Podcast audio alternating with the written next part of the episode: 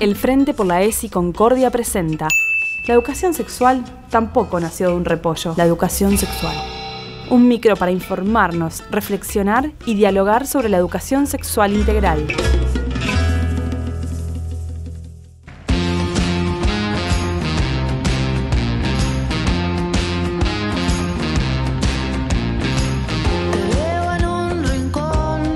¿Qué haces, Lu? Shh, callate que ya empezó la novela. ¿La que me contaste el otro día? Sí, ¿La de Juana? sí, por favor. Ah, me siento acá y la miramos juntas. Bueno, pero no me empeces a preguntar todo. No, no. ¿Esa es Juana?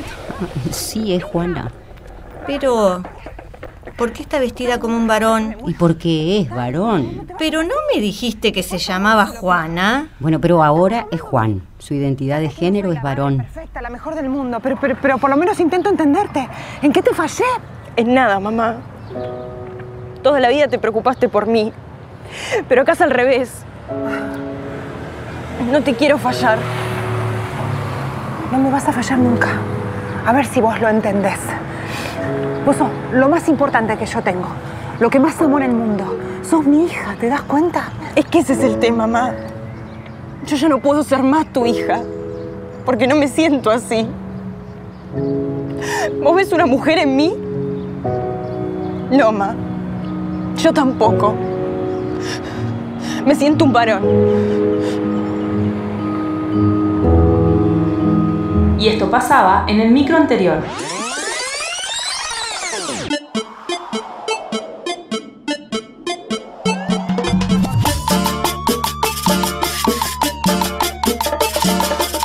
Y entonces, si no es el médico ni la enfermera, ¿quiénes pueden enseñar ESI? Básicamente, todas y todos enseñamos sexualidad. en nuestra casa, en la calle, en nuestra familia. Pero la ESI implica un enfoque de derechos, integral y respetuoso de la diversidad que necesariamente debe enseñarse en la escuela para garantizar un piso equitativo de conocimientos que todas y todos debemos tener para vivir la sexualidad con libertad, disfrute y responsabilidad.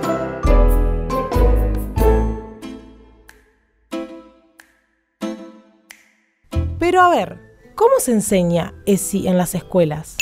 Se puede enseñar de forma transversal en todas las materias.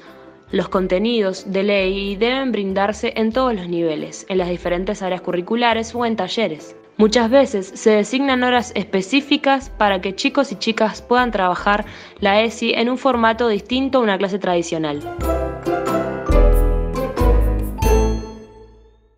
¿Y entonces por qué esta ley genera tantas resistencias?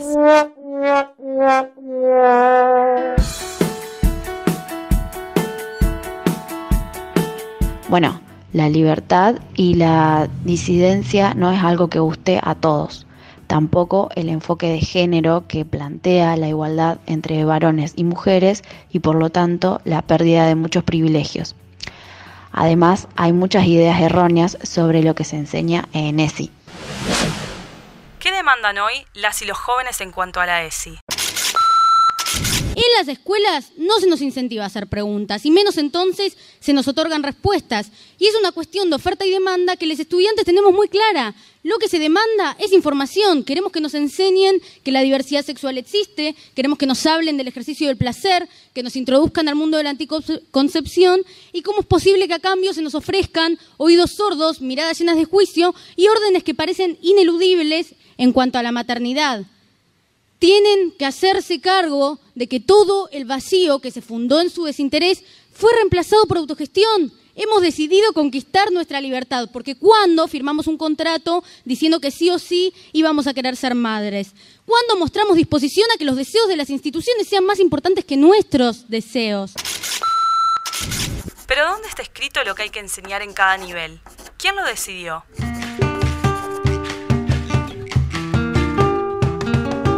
Principio, es necesario aclarar que en 2003 hubo una iniciativa de vanguardia en la provincia de Entre Ríos que fue interrumpida por la Iglesia Católica al no acordar con sus ejes.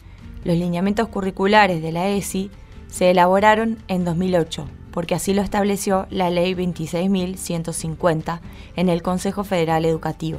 con representantes de todas las provincias, donde además hubo un espacio de consulta a los y las docentes en las escuelas. La elaboración de un diseño curricular provincial se hace en relación a unos lineamientos que el Ministerio de la Nación le dio a todas las provincias. Es más, cuando eh, esos lineamientos nosotros los conocimos, hicimos consulta con los mismos profesorados de las provincias y después volvimos a trabajar las provincias juntas para ponernos de acuerdo en ciertos ejes que no podían faltar, después las particularidades las da cada provincia y cada lugar, pero cuando uno hace un diseño curricular es con un consenso federal. Por lo tanto, eh, estamos diciendo que en todo el país se van a dar similares contenidos de educación sexual. ¿Pero qué se discute hoy de la ley de ESI? ¿Y por qué dicen que hay que actualizarla? Uno de los puntos que cobra relevancia en la modificación de la ley de educación sexual integral es que pasaría a ser de orden público.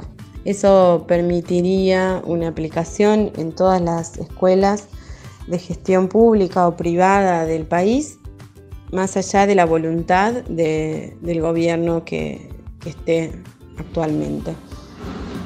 Este es uno de los puntos que más ha complejizado la aplicación de la 26150 y que ha dejado a muchos niños, niñas y adolescentes en una desigualdad en materia de educación sexual integral. En los 12 años que transcurrieron desde su aprobación en el año 2008, han nacido otras leyes cuyo sustento debe incluirse en los contenidos de educación sexual, como por ejemplo eh, trata de persona, parto respetado, protección integral contra la violencia hacia las mujeres, matrimonio igualitario, identidad de género. Además, eh, existe un consenso casi unánime en que su implementación es dispar en las distintas escuelas de las provincias del país.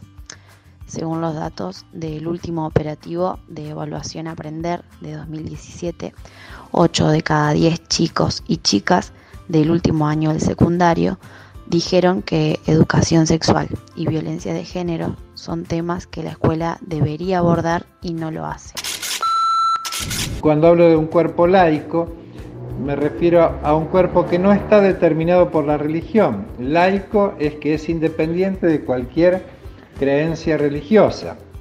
Y es importante transmitir, ya que la Ley Federal de Educación habla de educación laica y gratuita, transmitir esta idea de cuerpo como construcción cultural y un cuerpo laico independiente de toda creencia religiosa. Para eso es necesario revisar cuáles son los propios valores y creencias porque esto se desliza inconscientemente en nuestras enseñanzas.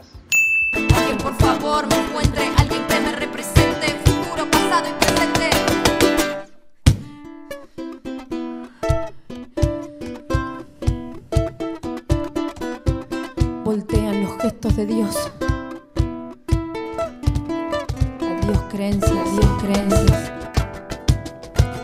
La adolescencia, la edad en la que se llora cuando otros ríen y se ríe cuando otros lloran. En un acto de entrega de diplomas, un grupo de egresadas del Colegio Nacional Buenos Aires denunció acoso sexual, abuso de poder y violencia institucional por parte de profesores, preceptores y autoridades del colegio. Hay un sistema normativo imperante en este colegio que da lugar a que asistamos a clases rodeadas de carteles que predican con total impunidad que somos putas por disfrutar libremente de nuestra sexualidad, que somos objeto de consumo de nuestros compañeros. O se atreverían a decir que no se percataron de que esto era una constante en nuestro día a día. No era lo suficientemente llamativo el mural de gordas y vino enfrente del colegio. No había siempre la autoridad presente en el aula mientras estos personajes se burlaban de nosotros.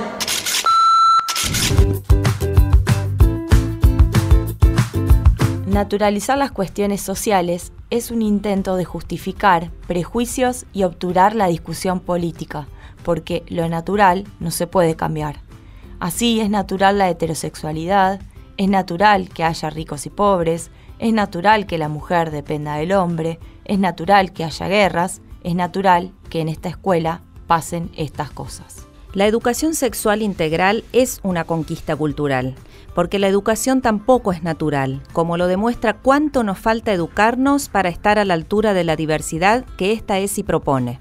Ante esto, los estudiantes se empoderan y toman la palabra reclamando por la actualización curricular. Una revisión de los programas de cada materia que se ajusta a los tiempos que corren y que incluya bibliografía feminista.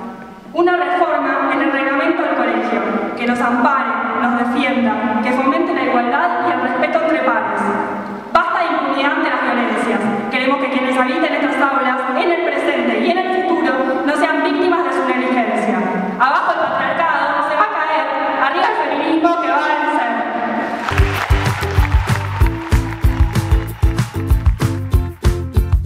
La medida que la sexualidad es reconocida solo como lo orgánico y es considerada como algo dado, se corre del currículo. La integración de la sexualidad en el currículo es un hecho concreto cuando se desarrollan modalidades de trabajo inclusivas, cuando la clase es un espacio de respeto, de libertad y de igualdad de posibilidades para todas y todos, cuando se ponen en juego los derechos del cuerpo, del cuerpo expresivo, del cuerpo bien alimentado, del cuerpo amado y que ama, del cuerpo producido por la cultura, pero incluido en la cultura, del cuerpo aceptado y respetado. Otro aspecto interesante que se incorpora es el de el sistema de monitoreo que se propone tanto para la aplicación como para los resultados del programa de educación sexual integral. Este aspecto es importante para la relación que hay entre la intención de la ley con su aplicación luego. En la 2650, si bien había una buena intención, el hecho de que quede tan abierto a las voluntades de los gobiernos como de las instituciones y el no estar este monitoreo, hizo que muchas veces todas esas capacitaciones que se hicieron, ese material generado, no haya llegado a quienes eran los destinatarios de estas leyes, que eran los niños, niñas y adolescentes.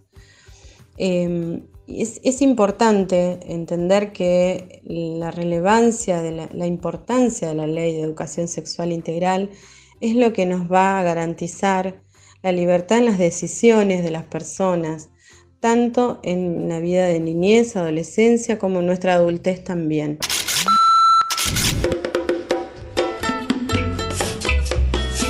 Por todo esto, educar es posicionarse ética y políticamente en relación a los conceptos de sexualidad y sujeto, sujeta sexuado, porque a partir de aquí habilitamos o no al otro u otra en las prácticas educativas. Somos parte de la construcción de la sexualidad de nuestros estudiantes y en consecuencia de su identidad.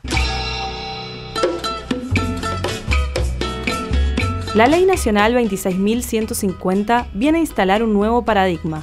La sexualidad es un tema al que hay que correrle el velo y la educación sexual integral es un derecho humano. Pero de esto vamos a hablar en el próximo micro. Es una idea y producción del Frente por la ESI Concordia. En coordinación de grabación y edición, Marcela Cabrera. Las actuaciones son de Lucrecia Leza y Marta Cot. Participaron de este micro con sus testimonios Ofelia Fernández, referente estudiantil Agrupación La Emergente, Patricia Lía, coordinadora de Desarrollo Curricular Nivel Superior de Entre Ríos, Virginia García, militante del colectivo de género de Concordia y la campaña nacional por el derecho al aborto. Julia Camila, estudiante del profesorado de Historia, militante del Frente por la ESI. Carlos Trossman, psicólogo social, corporalista y operador en psicología social, diplomado en psicodrama y corporeidad, docente.